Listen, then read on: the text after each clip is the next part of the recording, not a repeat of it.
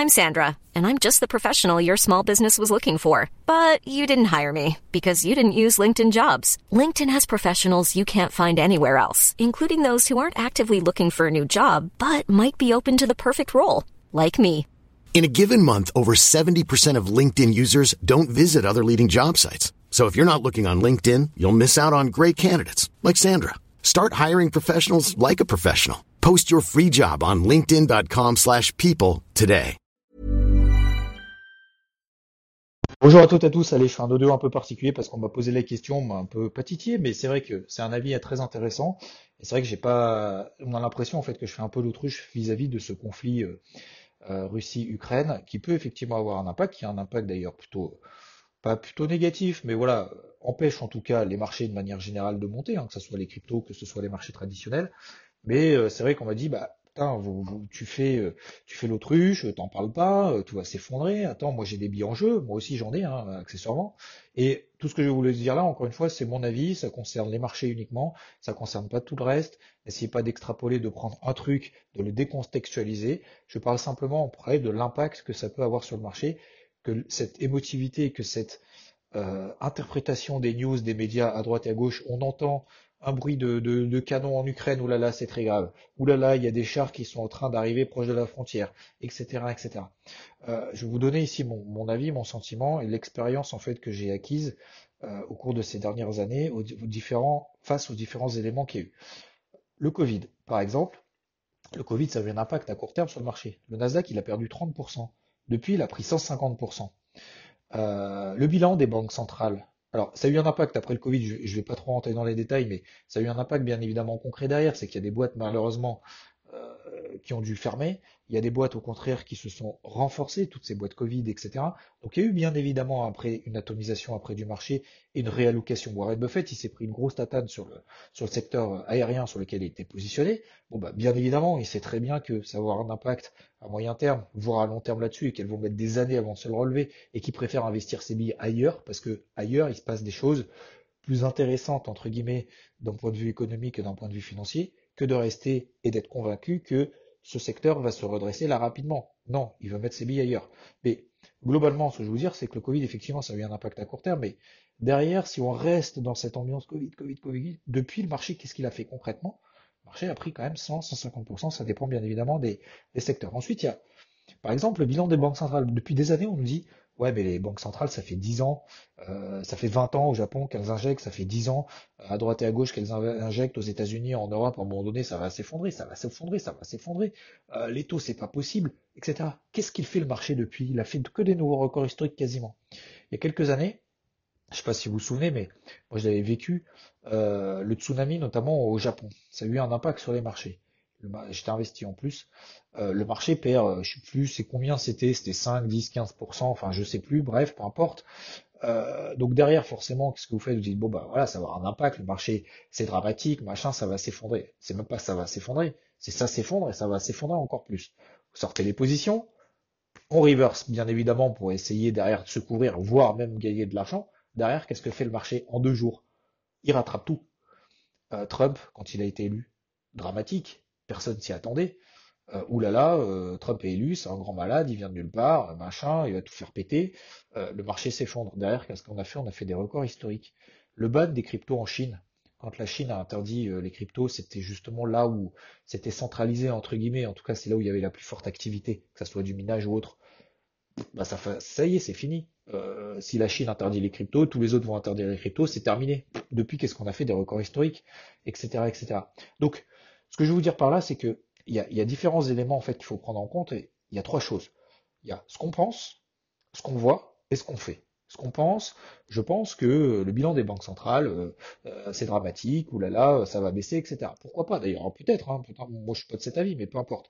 Euh, le bilan des banques centrales, c'est dramatique, machin. Ça, c'est ce qu'on pense. De toute façon, de manière générale, on pense quelque chose. Quand on est sur les marchés, on n'est pas un robot, on n'est pas un bot. Donc, on a forcément de la subjectivité. Quand on est à l'achat, c'est qu'on pense que ça va monter, donc on pense quelque chose. Euh, si on est à la vente, on pense que ça va baisser, on n'y croit pas, etc. Donc, après, il y a ce qu'on voit.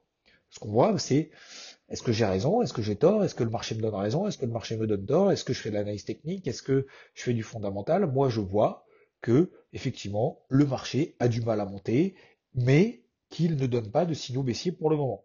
Je vois que pour le moment, le Bitcoin, on est entre 40 000 et 45 000. Je vois, etc. etc. C'est ce qu'on voit. C'est ce qu'on appelle aussi la partie analyse. Ensuite, il y a ce qu'on fait.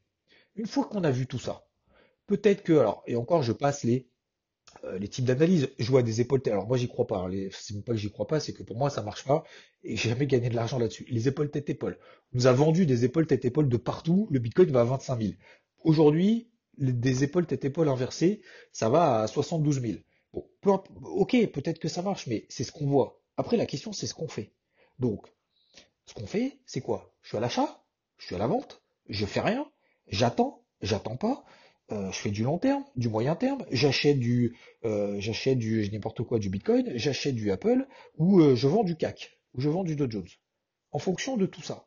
Je pense qu'il faut un tout. Je pense qu'il faut effectivement avoir sa propre avis, et encore une fois, c'est je l'ai fait en introduction, vous devez avoir votre propre avis, quoi qu'il se passe, etc.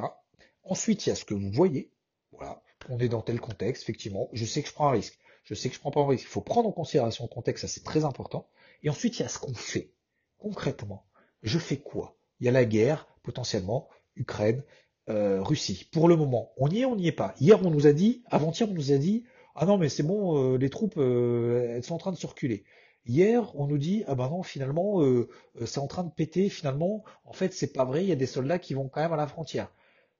Comment est-ce que c'est possible de gagner de l'argent en essayant de regarder ces news-là sur le marché? Je parle de gagner de l'argent sur le marché, de faire de la performance, d'avoir un avis, d'avoir une exposition en fonction de ça sur le marché, juste sur des news qui sont relayées à droite et à gauche par des médias.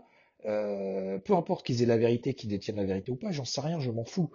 Mais concrètement, est-ce qu'il y a une relation entre ce que vous pensez, ce que vous voyez sur le marché et ce que vous devez faire? S'il n'y en a pas, c'est que c'est du bullshit, c'est que ça marche pas. Donc, et ça c'est la troisième chose, soit on est toujours dans le peut-être que, attends que, machin, etc. Le marché immobilier, j'extrapole par exemple, marché immobilier, beaucoup me disent depuis 10 ans, 20 ans, faut surtout pas investir sur le marché immobilier, ça va s'effondrer. Alors en ce moment, je reçois beaucoup de news, beaucoup de trucs en disant ah ouais, non mais de toute façon c'est le poireau, etc. Oui, effectivement, les taux vont remonter, donc les prix de l'immobilier vont se tasser. Les gens vont continuer à se loger. Je veux dire, marché immobilier, si j'avais pas investi, si j'avais pas euh, euh, acheté euh, deux trois trucs de mon côté, machin, etc. En écoutant tout ça, mais je veux dire, euh, je vais même pas vous, vous parler de mon aspect personnel, j'investis après à titre perso, mais pas pour faire de l'argent, pas pour faire du foncier ou quoi que ce soit, mais euh, voilà, deux, trois trucs à droite et à gauche. Je veux dire, euh, si j'avais attendu, si j'avais écouté ces personnes-là, j'aurais pas fait, au-delà de faire de la plus-value ou quoi que ce soit, mais j'aurais pas été satisfait de ce que j'ai fait, je l'aurais pas fait, et du coup là je serais vraiment pas dans la merde, mais je me poserais encore la question et je serais dans un dans un univers ultra négatif. Donc, je dis pas qu'il faut pas être qu'il faut être permaboule, perma-optimiste, tout le temps, euh, le monde des bisounours ou quoi que ce soit. C'est juste que, concrètement, si j'avais attendu d'être sûr que les troupes seraient ailleurs, etc., on n'aurait pas pris la 20% sur Avax. On n'aurait pas pris des premiers objectifs sur euh, des TP1, là, sur euh, Mana, Decentraland, sur Luna, sur Cro, d'ailleurs, même le week-end dernier, alors qu'il se passe rien sur le marché des cryptos, etc. Euh, peut-être d'ailleurs même que ce soir je vais couper en perte Sand, Sandbox que j'ai pris qui a moins 5, moins 6%, ce qui est quand même pas grand chose sur le marché des cryptos. Mais ce que je veux dire, c'est faut vous faire confiance. Il y aura toujours quelque chose qui n'ira pas, il y aura toujours quelque chose contraire. Et en 2017, lorsque Bitcoin était à 20 000, tous les voyants étaient ouverts, il y avait un truc qui allait pas. C'est que justement, tous les voyants étaient ouverts. Derrière, le Bitcoin a fait de 20 000 à 3 000. Tous les voyants étaient ouverts. Ah oui, mais c'était survalorisé à ce moment-là. Mais dans ces cas-là, il y aura toujours quelque chose qui sera contraire de toute façon. Donc, on peut pas être sûr. On peut pas euh, être certain de ce qui va se passer. Et plus, et ça c'est pareil au golf, c'est-à-dire que plus vous êtes petit bras, plus vous dites oui, mais peut-être que je vais rater un coup, peut-être que en fait là du coup je devrais tirer moins fort parce que peut-être machin. Plus vous vous êtes dans cet esprit comme ça pessimiste et pas combattant, plus vous allez jouer petit bras et plus c'est cela où vous allez faire de la merde.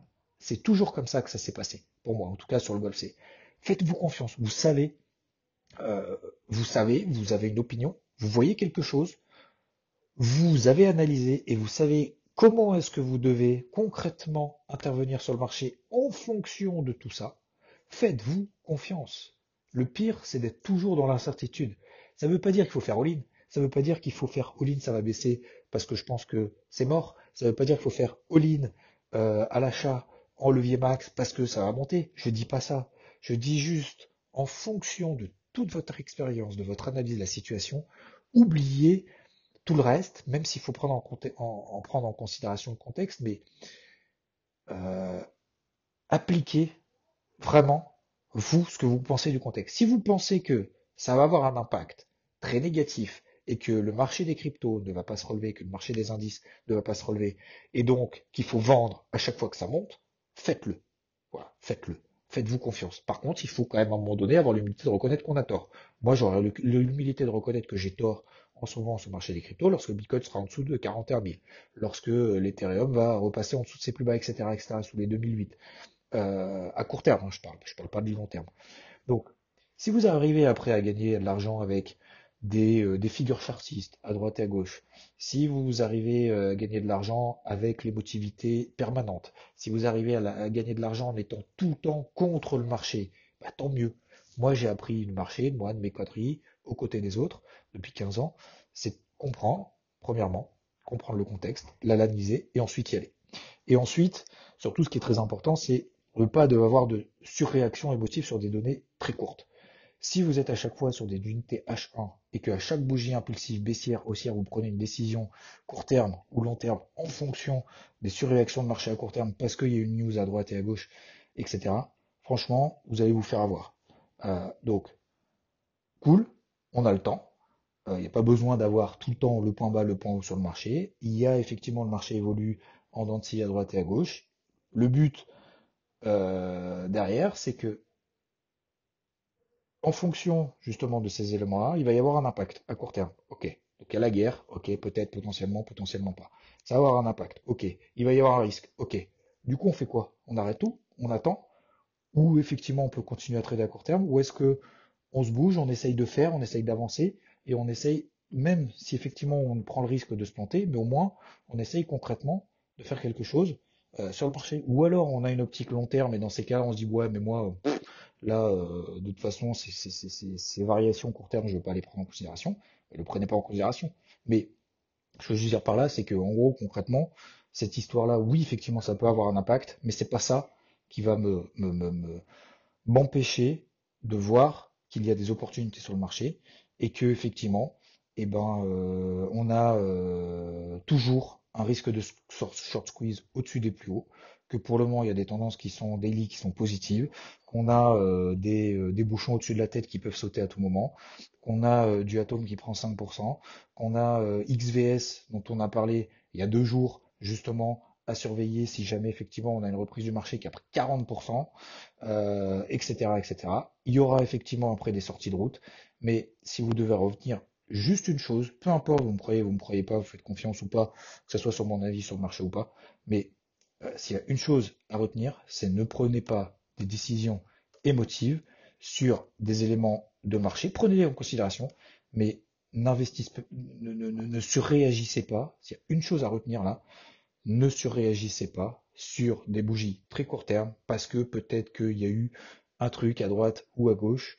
Euh, laissez le, marché respirer, prenez des décisions, que ce soit dans le positif, c'est-à-dire des objectifs, mais également dans le négatif, c'est-à-dire prendre des invalidations si tel devait être le cas. Mais je pense qu'il faut avoir un petit peu de recul par rapport à tout ça. Et n'oubliez pas tous les éléments qu'on a eu, que ce soit le Covid, le bilan des banques centrales, le tsunami, Trump, les, les bans en Chine, les, les des cryptos en Chine, etc., etc. Est-ce que ça, ça vous a permis derrière d'avoir une réaction positive et une implication derrière qui vous a, je vais pas dire vous forcément vous rapporter de l'argent, mais vous donner quelque chose de concret derrière. Est-ce que c'est pas plus important de voir la réaction du marché plutôt que le uniquement le ce qu'on pense que? Mais si ça vous permet derrière de prendre des bonnes décisions, faites-le. Voilà, c'était simplement pour vous partager ici mon avis là-dessus. Je voulais le faire après de manière plus précise, différemment ou autre, mais euh, je vous ai donné ici les grandes lignes de réflexion. Mais faut pas tout le temps essayer de jouer petit bras parce que à être trop prudent, on fait rien. Et à trop prudent, on a toujours un temps de retard. Et encore une fois, je suis pas là pour dire faut prendre des risques tout le temps à H24. Au contraire, je suis le à dire attention, euh, là, on arrive sur les mêmes 50 daily, on a pris des premiers objectifs, on va y aller progressivement. Je suis pas là en train de dire ah, ça va péter, euh, Bitcoin, il va passer au-dessus des 46 000, on va à 72, to the moon, machin. Pas du tout. J'espère que là-dessus vous avez bien compris.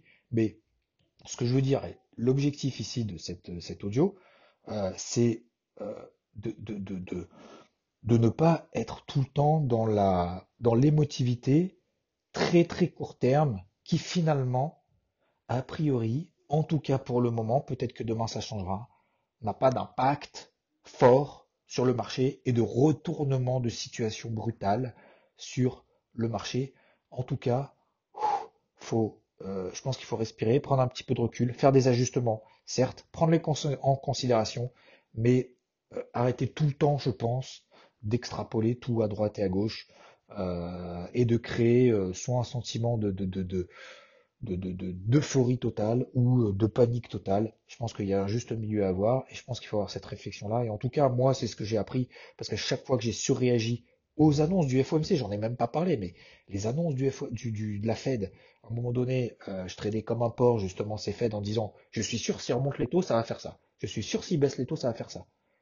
À chaque fois, qu'est-ce qui s'est passé? Il y a eu des mèches, systématiquement. Quand il y a eu le début du Covid, quand ils ont, quand la Fed a baissé deux fois ses taux directeurs au début du Covid, euh, quand euh, on a commencé à dire oui, potentiellement, ça va avoir un impact aux États-Unis, ce qui se passe en Chine, ça va avoir un impact aux États-Unis ailleurs dans le monde, et que la Fed a dit ah bah nous on va double baisser euh, nos taux là, 50 euh, points de base direct bim. Le marché il a fait quoi? C'était le point haut du marché. Derrière le marché s'est effondré. Il n'a pas monté du tout. Donc vous voyez que ça peut avoir un impact complètement différent. Ok? Donc oui, il faut le prendre en considération, mais cool. Euh, je pense qu'il faut respirer un petit peu. Voilà. C'était que mon avis, encore une fois, ça n'engage que moi. prenez ce que vous avez à prendre, mais surtout retenez de ne pas se réagir sur des bougies très très court terme. Si en tout cas ça n'a pas des impacts pour le moment, il faut les prendre en considération, mais euh, voilà, je, je, je termine là. Je vous remercie de votre attention et je vous dis à plus. Hi, this is Craig Robinson from Ways to Win, and support for this podcast comes from Invesco QQQ. Invesco QQQ is proud to sponsor this episode and even prouder to provide access to innovation for the last 25 years. Basketball has had innovations over the years too. We're seeing the game played in new ways every day. Learn more at Invesco.com slash QQQ. Let's rethink possibility. Invesco Distributors, Inc.